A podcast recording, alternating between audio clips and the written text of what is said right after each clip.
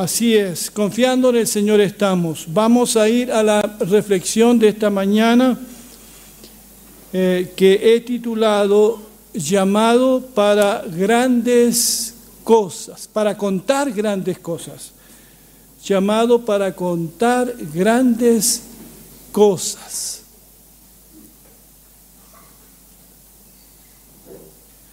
Le había puesto primero a esta reflexión el título llamado para grandes cosas y dije capaz que no, no, no suba el ego. Y estaba mal puesto el título, el título es muy importante. Así que llamado para contar grandes cosas, así no nos sube el ego. Bien, basado en Marcos capítulo 1, versos 16 al 20, y que dice de la siguiente manera. Jesús caminaba junto al mar de Galilea cuando vio a Simón y a su hermano Andrés. Estaban lanzando la red para pescar en el mar, pues eran pescadores. Y Jesús les dijo, síganme, y yo les enseñaré a pescar hombres. Y enseguida dejaron sus redes y lo siguieron. Un poco más adelante, Jesús encontró a Santiago y a su hermano Juan, los hijos de Zebedeo. Estaban en una barca arreglando las redes para pescar. Enseguida los llamó y dejaron a su papá Zebedeo que estaba en la barca con los trabajadores y siguieron a Jesús. Hasta ahí la lectura de la palabra del Señor.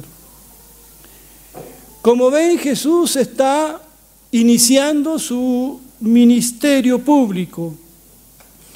Ha dejado su querida Nazaret, donde se desarrolló como niño, como joven. Así que ahora está listo para predicar públicamente e iniciar su ministerio entre los hombres y las mujeres a los que había venido a salvar y traer el reino de Dios. En este relato que acabo de leer lo vemos a Jesús pasando por la ribera del mar de Galilea. Y se detiene y observa a unos pescadores a quienes, a quienes los llama para que lo sigan. Estos pescadores estaban, como dice el relato, en plena pesca. Otros estaban preparándose para salir a pescar, arreglando sus redes. El Señor cuando nos llama a seguirlo, a servirlo, no nos llama porque estamos desocupados, sin nada que hacer. Él nos llama en nuestras ocupaciones, en nuestros trabajos de día a día, para que también hagamos su ministerio, cumplamos la tarea que Él tiene para nosotros. Estos pescadores que se mencionan aquí no pudieron resistir el llamado de Jesús. Jesús los estaba llamando para algo grande, para algo muy, pero muy importante. Algo que marcaría sus vidas para siempre. ¿Qué habrán visto estos hombres en Jesús? Porque nadie deja su trabajo y sigue a alguien. ¿Qué vieron en Jesús? Que no pudieron resistir el llamado del Señor. Y como ven, el compromiso, el seguimiento de estos hombres a Jesús fue radical y fue inmediato. Dejaron todo. Unos dejaron a su padre con ellos allí lo dejaron todo y siguieron a Jesús. No preguntaron cuál sería su paga y lo que significaría seguir a Jesús, el costo de seguir a Jesús. No dijeron a Jesús, déjanos pensarlo y te devolvemos la llamada, eso que se dice siempre, ¿no? ¿Le han devuelto la llamada a ustedes por si acaso, no? Déjanos y te devuelvo la llamada. No, no, no dejaron inmediatamente lo que estaban haciendo y siguieron a Jesús para ser pescadores de hombres. No tenían idea seguramente lo que eso significaba todavía, pero lo siguieron. Hermanos, hermanas, en este siglo XXI, en este año 2023, el Señor no cesa de llamar. Todavía sigue llamando. Nosotros también somos llamados a seguir a Jesús, a dejar a veces nuestro estilo de vida tan egocéntrico para enfocarnos en Jesucristo. Somos llamados también a una relación con el Señor. Somos llamados a seguirlo cada día, a conocerlo. No somos llamados a una relación casual. No somos llamados a ser menos espectadores de lo que otros hacen por la causa de Jesús. Somos llamados a unirnos también a Jesús para proclamar las buenas noticias en este mundo que tanto necesita de buenas noticias. Somos llamados también a ser pescadores de hombres. una de las cosas que me gusta mucho a mí es pescar, especialmente la pesca de río. De niño me gustó pescar. Y tengo amigos de la infancia que nos gustaba ir mucho a pescar. Y aunque viví muchos años en Iquique, nunca me gustó la pesca en el mar. Nunca la entendí, no la encontraba tan fascinante como la pesca de río o de un lago. Ah, y siempre el pez más grande es el que se escapó, ¿verdad? Pero esta pesca, de la pesca que el Señor nos habla, igual debemos disfrutarla. Hemos de ser creativos, entusiastas y apasionados en seguir a Jesús para ser pescadores de hombre, para llevar su palabra, llevar su evangelio a quienes más lo necesitan. Puede que esto a algunos de ustedes les produzca mucho miedo. ¿Cómo yo lo voy a hacer? A veces nos podría también producir mucha frustración porque hablamos de Jesús y, vemos corazones tan duros, a gente que no le interesa la religión, que está tan desencantada con Dios, con las iglesias, porque el testimonio que los cristianos han dado no ha sido bueno. Hay gente que se ha cerrado al Evangelio de tal manera pero nosotros hemos de persistir porque siempre habrá alguien con su corazón dispuesto a escuchar el Evangelio. ¿Cuántos dicen amén? Tenemos que interesarnos en las personas como personas. Debemos partir por eso, que la persona sienta que estamos interesados realmente en ellos, que no nos importa su dinero, que, que no lo queremos, las cosas que podrían darnos, sino los queremos a ellos como personas. No nos fijemos en su condición moral, porque Cristo vino a salvar a todos en su condición social o material. Y conectémonos con las personas partiendo de su necesidad concreta, que las personas sientan que nos importa de verdad, porque uno nunca sabe cuándo podría tocar un corazón. Y no importa lo que nosotros hayamos vivido en el pasado, no sé cómo fue tu pasado. Pero la Biblia dice que el que está en Cristo nueva criatura es. Las cosas viejas pasaron. Si tú te has arrepentido del pasado y un día le pediste perdón a Jesús, Dios te puede usar. No importa cuánto hayas sufrido o el daño que otros te hayan causado, Dios quiere usarte de todas maneras para expandir su reino. Y sabes una cosa, Dios va a usar hasta ese dolor que tuviste, hasta ese sufrimiento que pasaste, le servirá a otra persona escucharte. Te conectarás con el dolor de otra persona. Nadie más está capacitado que aquel que ha sufrido, que ha llorado para llevar el consuelo de Dios y de Jesucristo a aquellos que hoy han sufrido y están llorando. Dios va a usar ese dolor para grandes cosas. Cada uno de nosotros puede ser usado. Dios no nos ha llamado a pescar porque somos personas buenas. Estos cuatro a los que Jesús llamó no eran los mejores posiblemente. Habían otros que según los estándares de los hombres de ese tiempo calificaban más para ser discípulos y pescadores de Jesús. Pero él se detuvo en esa playa y llamó a estas cuatro personas.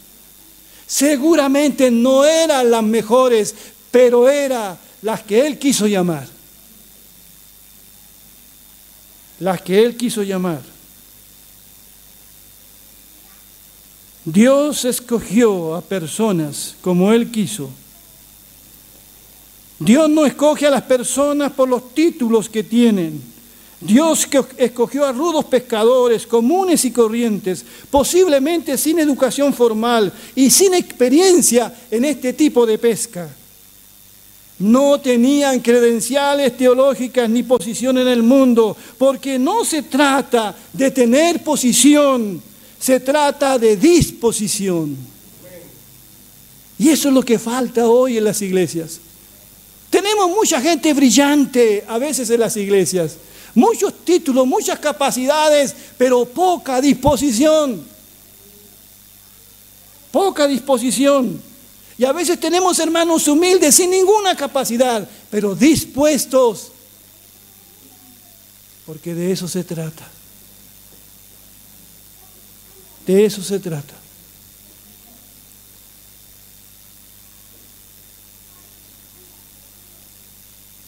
Eran pescadores recaudadores de impuestos, pero dijeron, enos aquí, Señor, sea cual sea tu trabajo, tu oficio, tu profesión, Dios la quiere usar para su reino.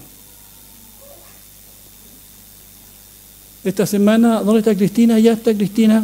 Ella es profesora de danza y me, me gusta su corazón ahí, cómo compartir el Evangelio con, a través de la danza. Dios va a usar tu talento, tus dones. A veces pensamos en la música solamente, pero no pensamos que quizás a través de una pintura Dios va a usar una pintura. Las artes, lo que tú sabes hacer con tus manos. La iglesia de Alto Hospicio la fundaron hermanas haciendo la nigrafía, enseñando la nigrafía a sus vecinas. Y ahí quedó esa iglesia. Dios va a usar lo que tú sabes hacer. Dios quiere, ¿qué es lo que quiere Dios? Dis, disposición. No le interesa mucho la posición. No le interesan tus capacidades porque Él te va a capacitar si tú estás dispuesto. Primero viene la disposición, heme aquí Señor, y después viene la capacitación. Dios nos prepara en el camino. Dios nos prepara en el camino. Así que sea lo que tú seas, Dios lo va a usar. Los discípulos fueron escogidos por Jesús no por quienes eran, sino por lo que Dios podía hacer a través de ellos. Dios usa todo lo que somos, todo lo que fuimos antes de conocerlo a Él. Él nos capacita. Y seguramente hay alguien que está pasando por lo que tú ya pasaste. Así que eres la persona más indicada para hablarle a esa persona acerca de Jesús. No tengamos miedo. Tiremos la red y pesquemos. Comparte tu testimonio. Porque supongo que tuviste un encuentro con Dios. Tuviste un encuentro con Jesús. Cuenta entonces eso. Cuéntalo. Porque alguien te lo va a agradecer. Porque las personas hoy día piensan que están en un callejón sin salida. Piensan que no hay solución, no hay esperanza para ellos. Algunos se ahogan en un vaso de agua. Otros lo ven todo negro, pero nadie les ha dicho que pueden salir de eso, que hay una esperanza, que hay posibilidad, que no todo está perdido, que Jesús murió y resucitó. Necesitan saber de la resurrección. Para terminar, un escritor se imaginaba a Jesús regresando al cielo. Esto es una imaginación. Se imaginaba Jesús regresando al cielo de donde había venido. El ángel Gabriel miró que traía las marcas de los clavos en sus manos y sus pies. Y por curiosidad le preguntó, Señor, debes haber sufrido terriblemente por esas personas de la tierra. Sí, hubo algo de sufrimiento, dijo Jesús. ¿Y saben todos ellos lo mucho que los amas? ¿Saben todos ellos lo que hiciste por ellos? preguntó el ángel Gabriel. Oh, no, todavía no. Solo lo saben unas cuantas personas en Palestina. Entonces, ¿qué has hecho para que todos lo sepan? Dijo Gabriel. Bueno, respondió Jesús, les he pedido a Pedro, a, Juan, a Andrés y Jacobo y a algunos otros que hablen de mí y que esos otros se lo digan a otros y a otros y a otros, hasta que todo el mundo haya escuchado lo que yo hice por ellos. Al ángel Gabriel no le convenció mucho que este plan fuera a funcionar. Y si Pedro, Jacobo, Juan y esos otros discípulos tuyos se cansan o por miedo no quieren predicar el Evangelio, ¿qué ocurrirá si después los cristianos no le hablan a otro de lo que tú has hecho para salvarlos? ¿Tienes Jesús un plan B?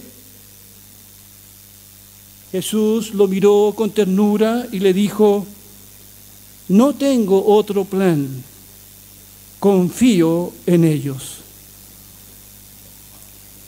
Así es. Dios confía y espera que cada uno de nosotros tome su caña y se ponga a pescar. Te va a tocar pescar en un mar, olas montañosas, o quizás en un apacible río. Donde el Señor te ponga, allí vas a tener que tirar la red y pescar.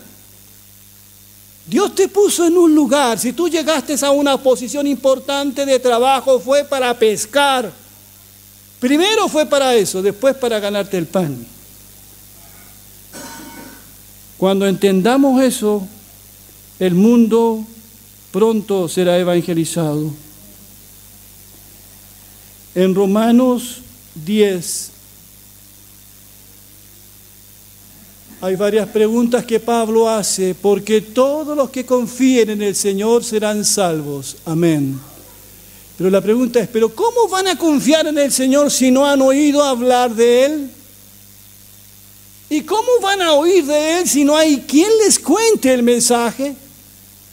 ¿Y cómo van a contar el mensaje si no hay quien los envíe? Como está escrito, son tan hermosos los pies de los que anuncian las buenas noticias.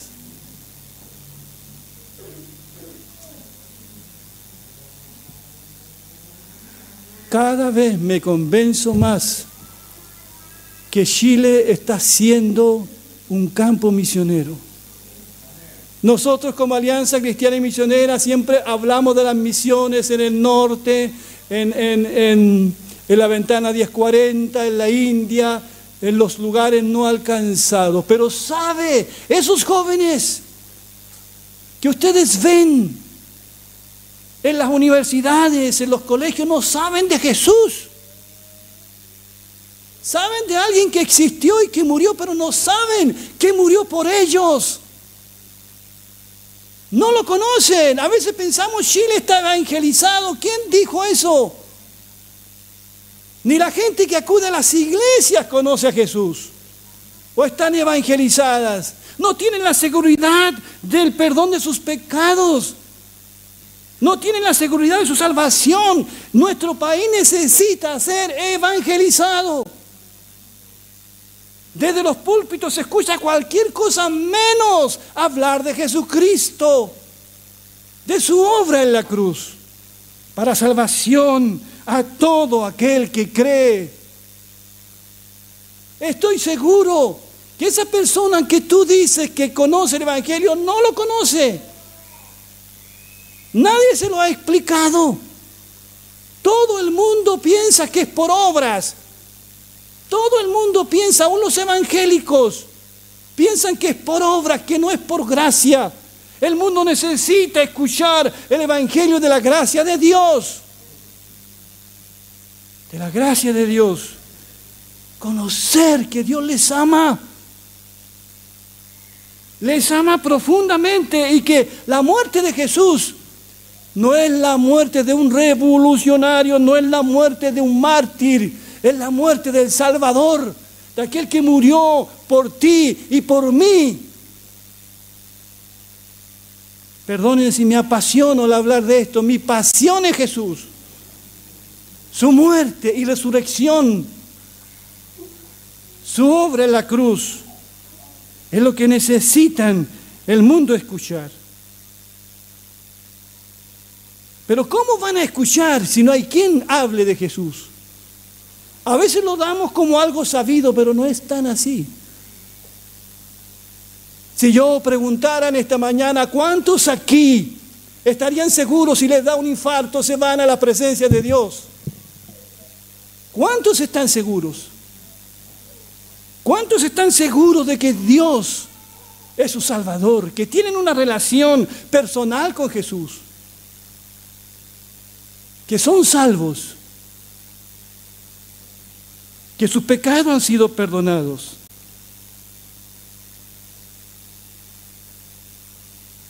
¿Cómo van a saber si lo único que saben los jóvenes hoy día son de ideologías que los atrapan, que los seducen. No saben nada del Señor, de sus demandas, porque vaya que Jesús demandó. Hoy los jóvenes quieren demandas, quieren que alguien les exija. Aquí hay alguien que se paró en una playa y llamó a esos y lo siguieron, lo dejaron todo. Porque quien conoce a Jesús lo deja todo y lo sigue porque sabe quién es, sabe el que está llamando. Aquel que dijo, toda potestad me dada en el cielo y en la tierra, vayan y prediquen. Y dijo el Señor, toda potestad porque primero murió en la cruz. Primero dio el ejemplo, primero dio su vida. Termino citando a Alec endemoniado en Marcos 5, 18 y 20. Jesús había libertado a este hombre de muchos demonios. Y mientras él entraba en la barca, el que había sido poseído por el demonio le rogaba que le dejara estar con él. No quería apartarse de Cristo. Cristo lo había liberado. Y es obvio que así quisiera hacerlo, pero Jesús sí que no se lo permitió. Jesús no se lo permitió que lo acompañara, sino que le dijo, vete a tu casa Vete a los tuyos y cuéntales cuán grandes cosas ha hecho el Señor por ti y cómo tuvo misericordia de ti. Él se fue y comenzó a proclamar en Decápolis cuán grandes cosas Jesús había hecho por él. Y todos se maravillaban. También nosotros somos llamados para contar grandes cosas. Tú tienes algo que contar. No digas que no tienes nada que contar. Tienes mucho que contar. Que Dios bendiga su palabra. Vamos a ponernos de pie, por favor.